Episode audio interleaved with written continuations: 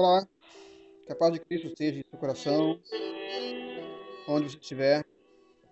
E bem-vindo a essa breve introdução aqui ao primeiro episódio do nosso tema geral, que é a Trindade Econômica e a Trindade Imanente. Essa é uma breve introdução aqui ao primeiro episódio, é, titulado As Testemunhas da Fé Tradicional. Uma introdução aí à patrística, né? período da patrística, que envolve aí as testemunhas da fé tradicional e apostólica herdada. A literatura patrística divide-se em três períodos principais o período pré-niceno, antes do Concílio de Nicéia, em 325. E esse período inclui os escritos dos pais apostólicos. A literatura também inclui a, a literatura apologética e os primórdios da teologia grega especulativa.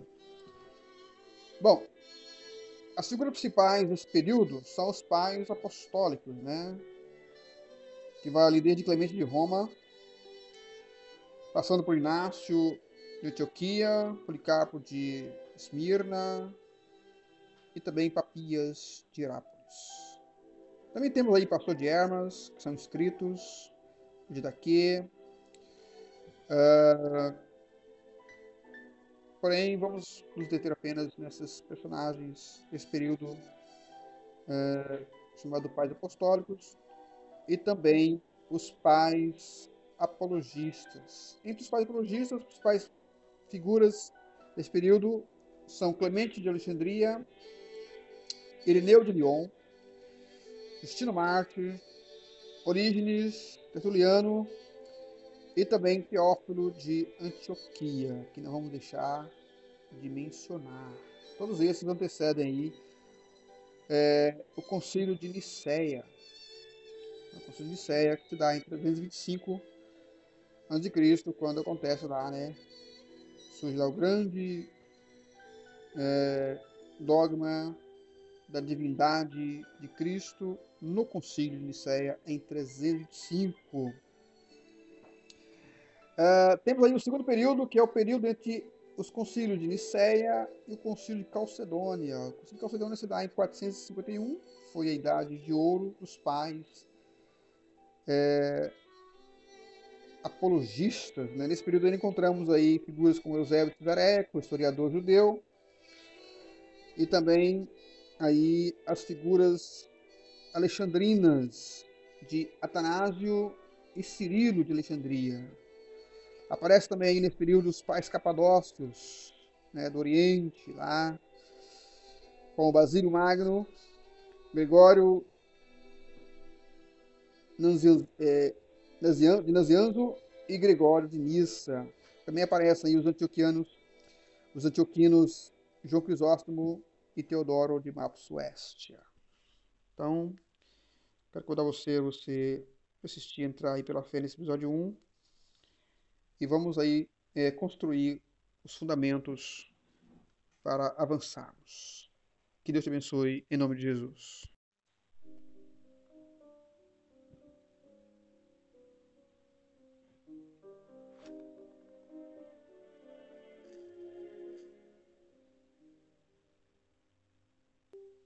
Vamos ao primeiro na lista dos pais apostólicos, uma rápida biografia.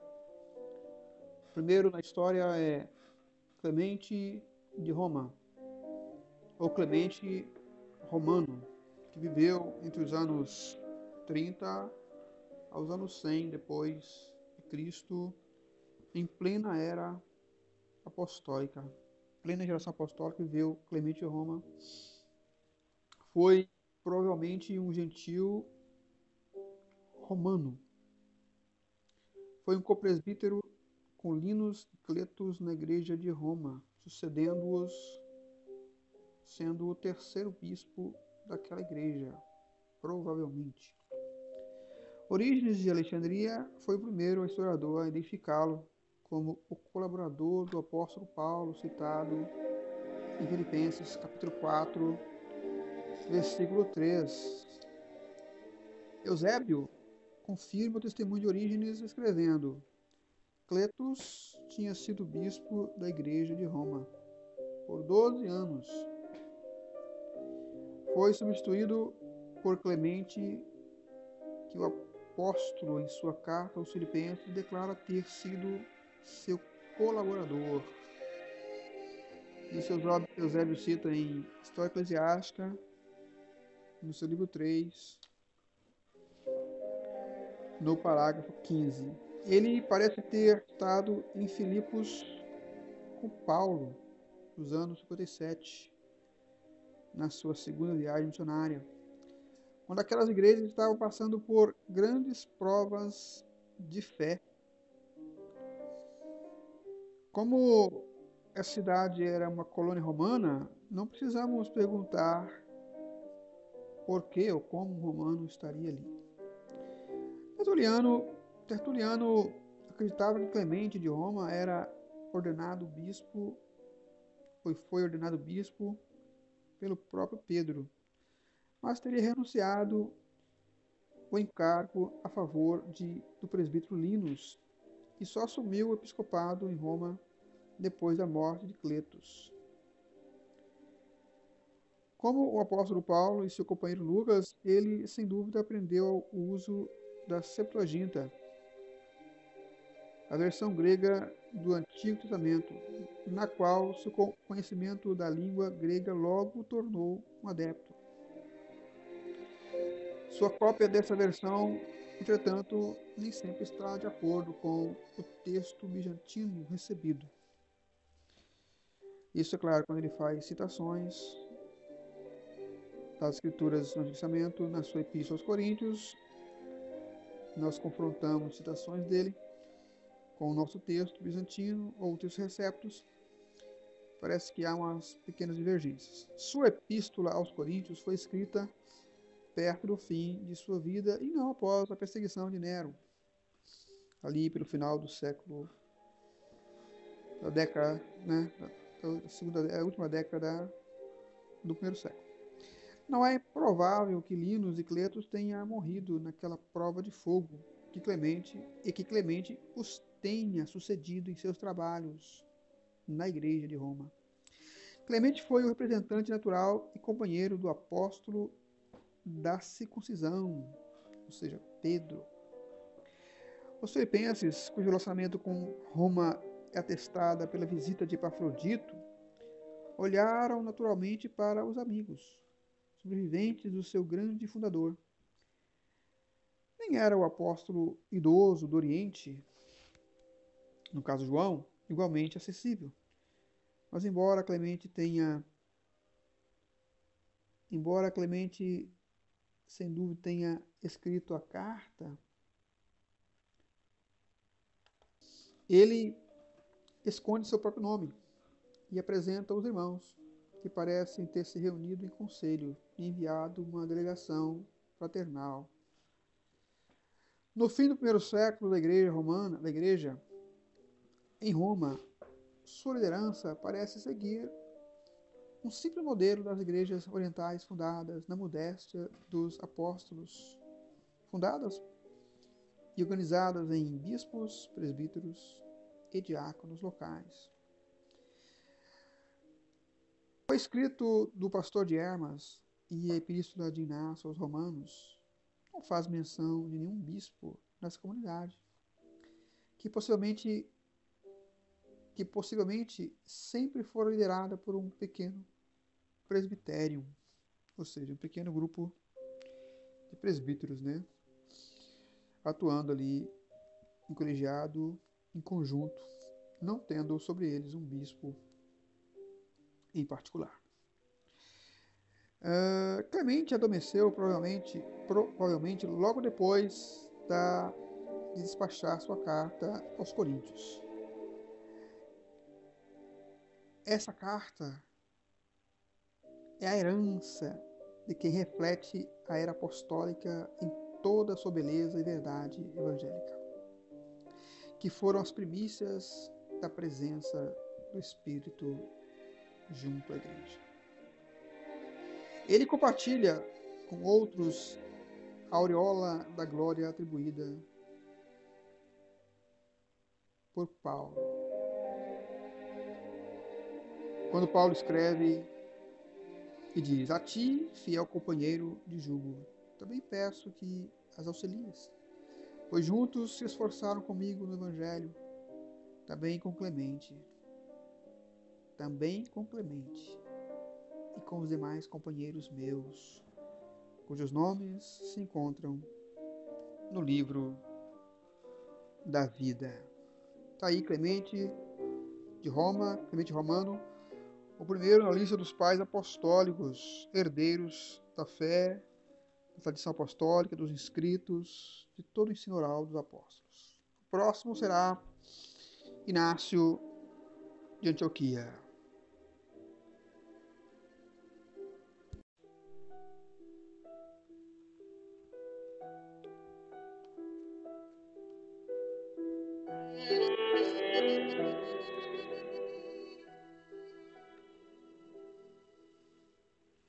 Vamos ao segundo pai apostólico da lista dos pais apostólicos da patrística.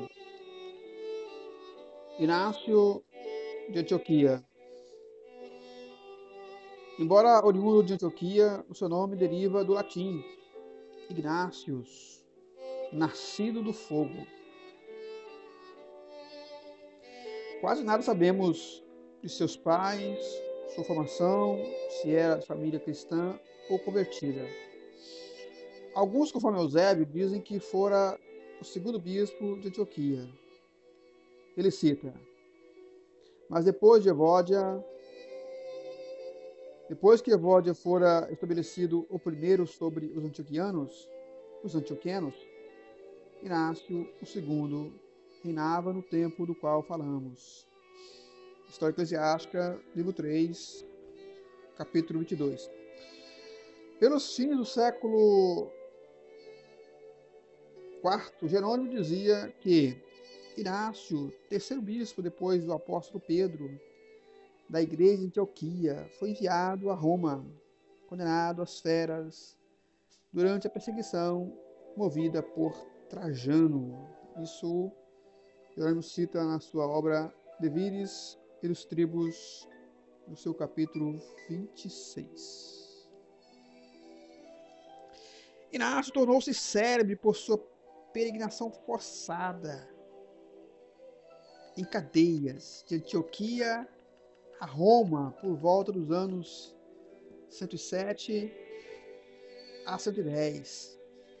As paradas que fazia para descanso, escrevia às comunidades que o tinham recebido ou que lhe enviara uma embaixada com saudações. Daí, Inácio é conhecido como aí o pai apostólico das sete epístolas. Né? Ele escreveu aqui sete epístolas durante esta viagem para Roma, preso, sendo levado para o martírio. Não se sabe se realmente chegou a Roma, nem se de fato seu martírio foi consumado. Para Eusébio, há apenas uma tradição que diz que foi enviada, enviado da Síria para Roma para sofrer o martírio. Vejamos como Eusébio situa Inácio. Naquele tempo, diz Eusébio, naquele tempo florescia na Ásia um companheiro dos apóstolos, Policarpo. Ao mesmo tempo que eles igualmente eram conhecidos Papias, bispo também ele da igreja de Herápolis, de Herápolis e o homem ainda hoje celebrado pelas multidões, Inácio, que tinha obtido na sequência a sucessão de Pedro, o segundo lugar. A tradição conta que ele foi enviado da Síria à cidade de Roma para se tornar o alimento das feras, por causa do testemunho de Jesus Cristo. Enquanto viajava através da Ásia, sob a vigilância atenta dos guardas, confirmava as igrejas por onde passava com, suas, com seus colóquios e suas exortações em todas as cidades que passava. História Eclesiástica, livro 3, parágrafo 36.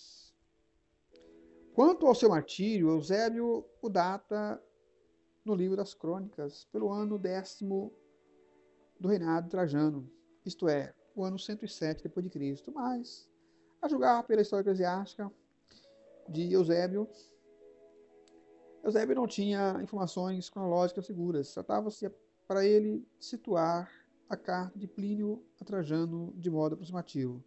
Não se pode, pois, confirmar, confiar nessa data como se a prisão de Inácio se devesse à perseguição de que fala a carta de Plínio.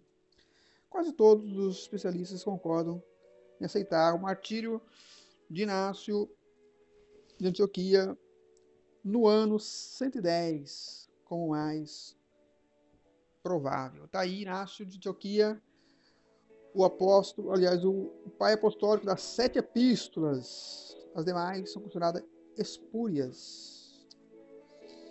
Inácio Antioquia da Síria.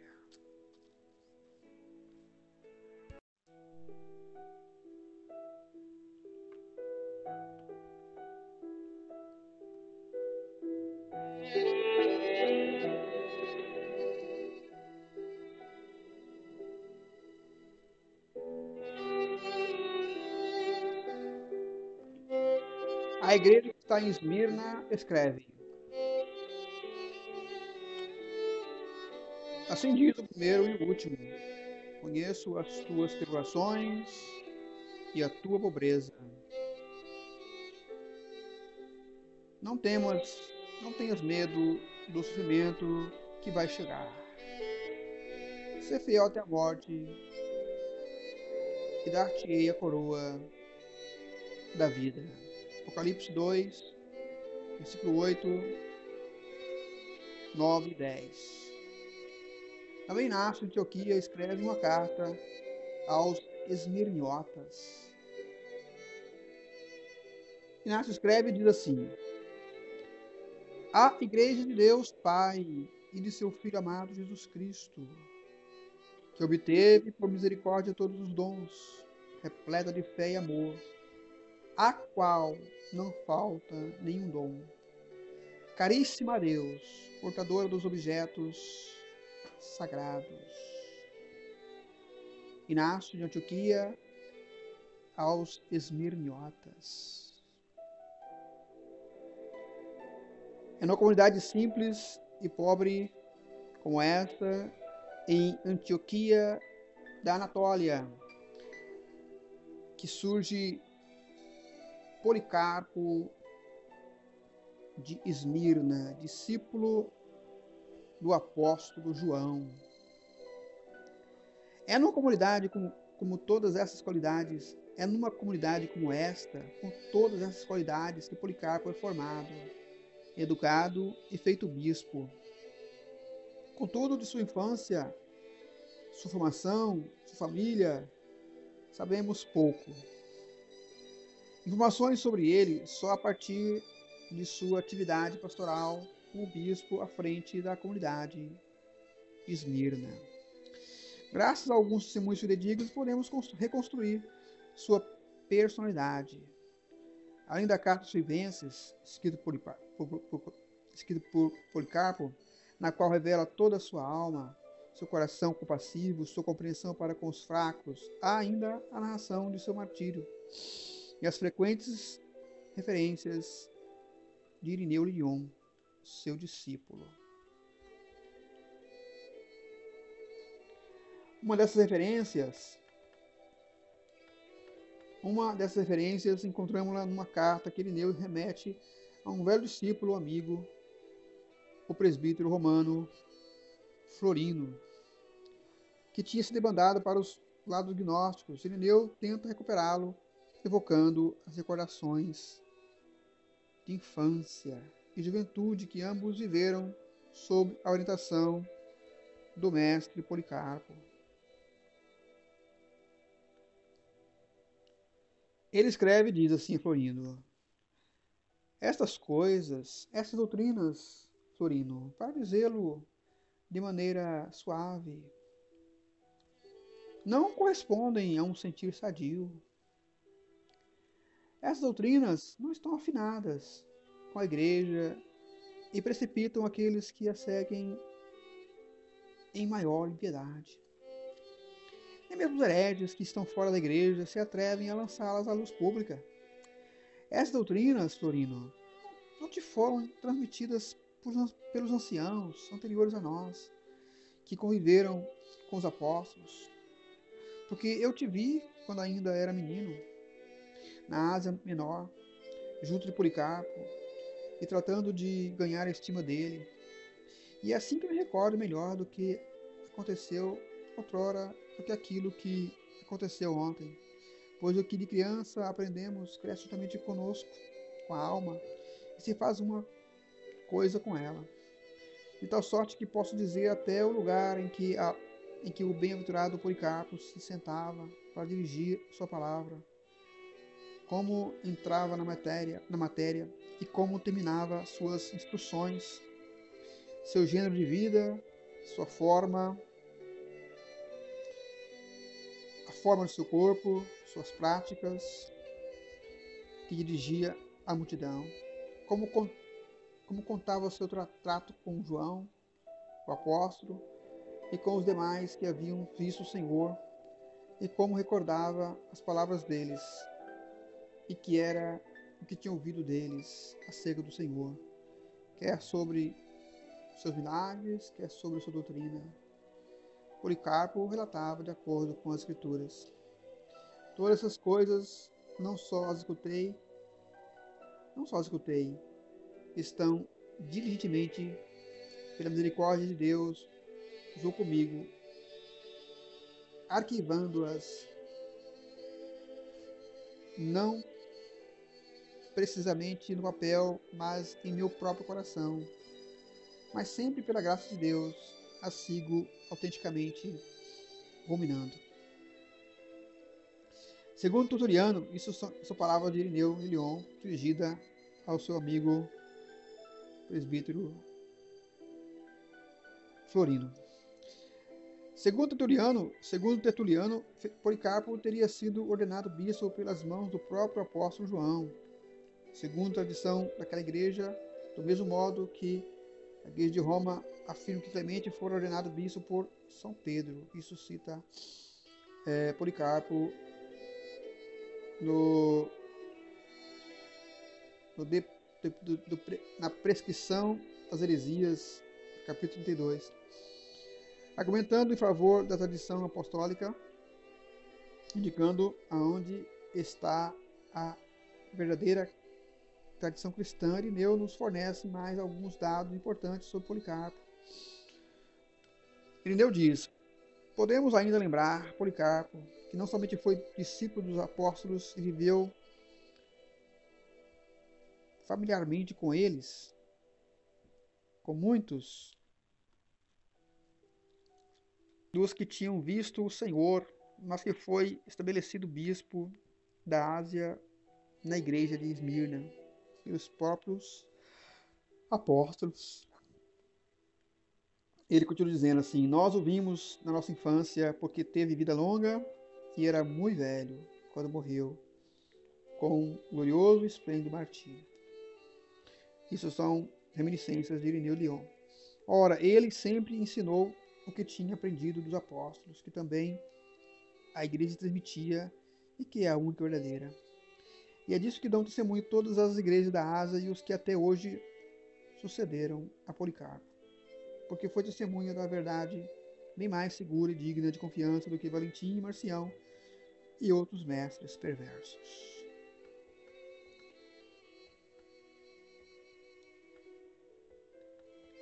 Segundo Eusébio de Dareia, no seu livro da Crônica, no seu livro de Crônicas, é, no capítulo 4, no livro 4, parágrafo capítulo 14, houve em Esmirna uma perseguição. Policarpo estava escondido fora da cidade. Um de seus escravos o traiu. Ou seja, o entregou às autoridades romanas. Preso, foi conduzido ao circo para ser queimado vivo. Todos o admiravam. Quando entrou na arena, os pagãos gritaram: Eis o doutor da Ásia. o pai dos cristãos, o destruidor dos nossos deuses. Sofreu martírio, provavelmente aos 23 de fevereiro de 155 depois de Cristo. Teria nessa data já os seus 86 anos. Era um domingo, o grande Shabat da ressurreição. Está aí Policarpo, discípulo do apóstolo João, e que foi mestre de Irineu de Lyon, um dos apologistas que vamos mencionar no próximo na próxima fase do episódio 1.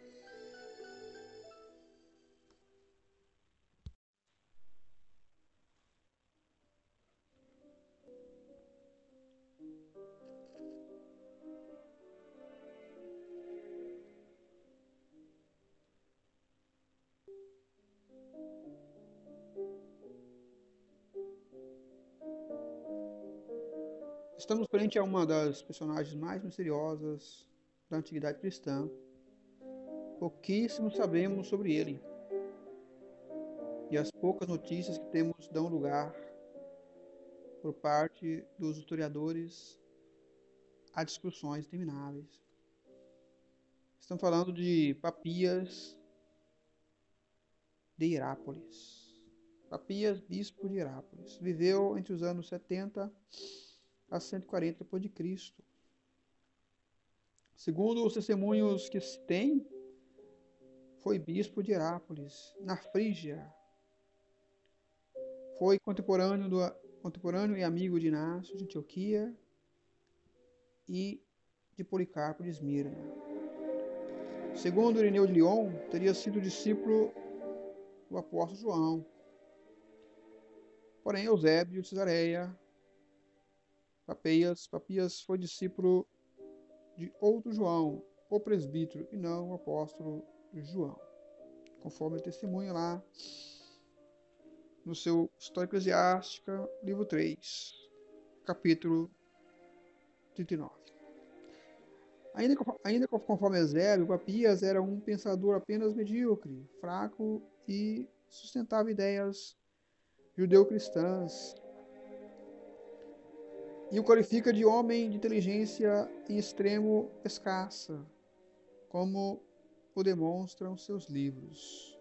Isto cita Eusébio de Cesareia. De fato, alguns dos fragmentos que restam de sua obra confirmam a pouca inteligência do autor.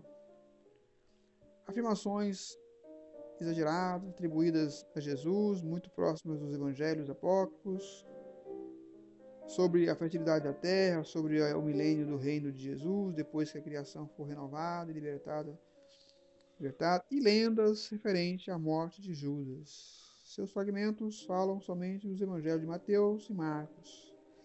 Nada diz no evangelho de Lucas, nem das cartas de Paulo e do próprio evangelho de João. É... Jerônimo na sua obra De Viris dos Tribos, no capítulo 18, diz que Papias, discípulo de João, bispo de Herápolis, na Ásia, não escreveu senão cinco volumes, que intitulou uh, Logion Curiacon Exegeses, que, que, exegeses. Logion Curiacon Exegeses que é a expressão grega significa explicações dos discursos explicações dos discursos do Senhor. Afirma no prefácio que não segue variedade de opiniões, mas procura a verdade na tradição oral dos apóstolos e discípulos do Senhor, conferindo-as, preferindo-a aos livros pois é palavra viva e permanente. Está aí. Capim de Herápolis parece que não dava tanta importância à tradição escrita quanto à oral, que ele considerava como palavra viva e permanente. Assim também faz muitos romanistas, né? Dá muito valor, importância, credibilidade a tradição oral e acaba deixando de lado aí os inscritos sagrados, inspirados por Deus, que nos dá segurança de fé. Daí não ser tão inteligente assim, né? Preferi mais a tradição oral do que a escrita. E Eusébio diz que ele era um homem de inteligência mediana. Citamos aqui é, Papigirápolis apenas em respeito aos escritores que o catalogam, né, que o classificam como sendo também testemunha aí da tradição oral.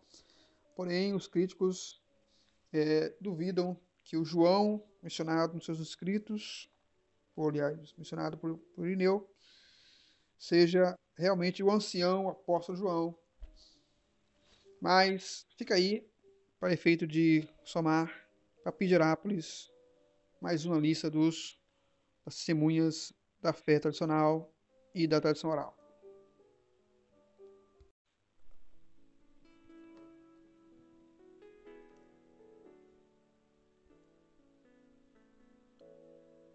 Para encerrar aqui a lista de biografias dos pais apostólicos, vamos aqui a uma, algumas citações de fragmentos de suas epístolas, de dois deles, né, que revelam aqui as suas convicções herdadas dos apóstolos. Vamos aqui a citação aqui de um pequeno fragmento da epístola aos Coríntios que aos Coríntios, escrita por Clemente de Roma, por volta do ano 56, 96, 97. Ele escreve de Roma para os irmãos de Coríntios. No capítulo, capítulo 46, verso 6, ele fala assim: Por que existem contendas e tumultos e divisões e cismas e guerras entre vós? Não, não temos todos um só Deus e um só Cristo? Não existe um espírito de graça derramado sobre nós? E não temos nós uma vocação em Cristo?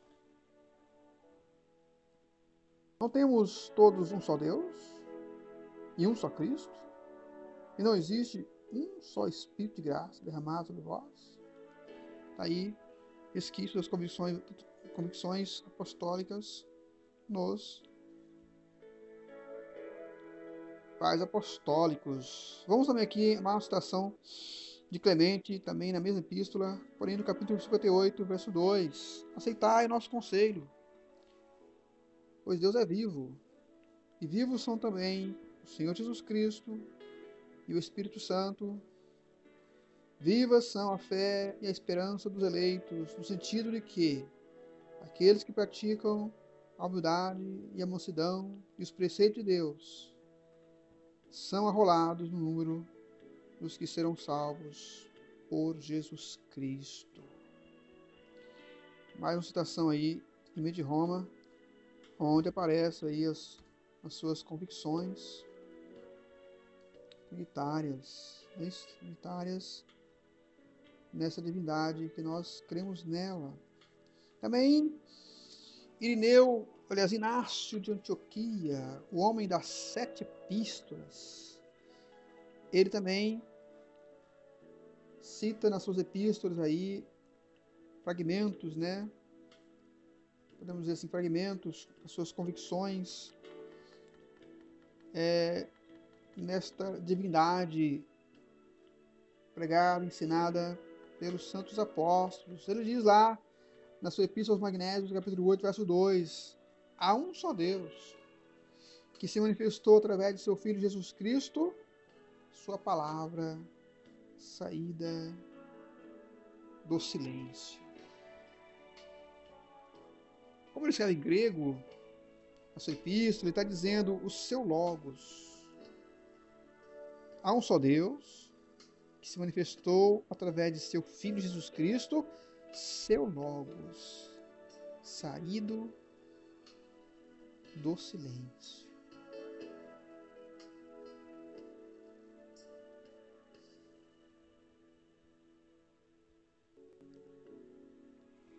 Ele escreve ainda na sua epístola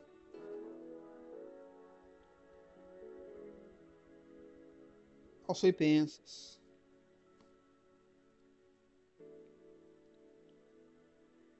Alguns desejam enganar-me segundo a carne, mas o Espírito, que é de Deus, não se deixa enganar e revela seus segredos. Tá vendo? Ele atribui aqui personalidade à pessoa do Espírito Santo. Glória a Deus por isso, né? Ele cita ainda na Epístola aos Magnésios, assim como o Senhor nada fez sem o Pai, no qual com o qual estava unido, assim também, assim também vós nada empreendeis.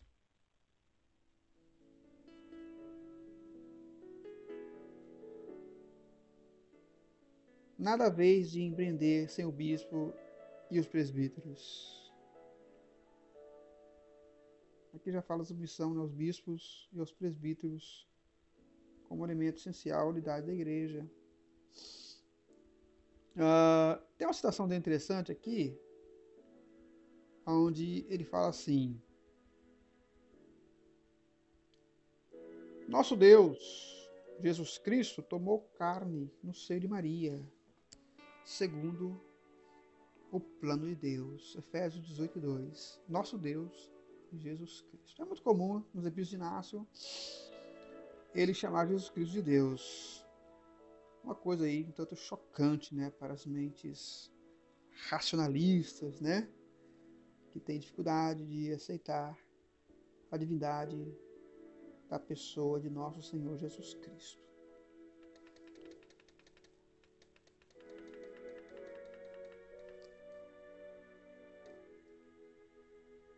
Acorrei todos ao único templo de Deus, ao único altar do sacrifício, Há um só Jesus Cristo que saiu de um só Pai.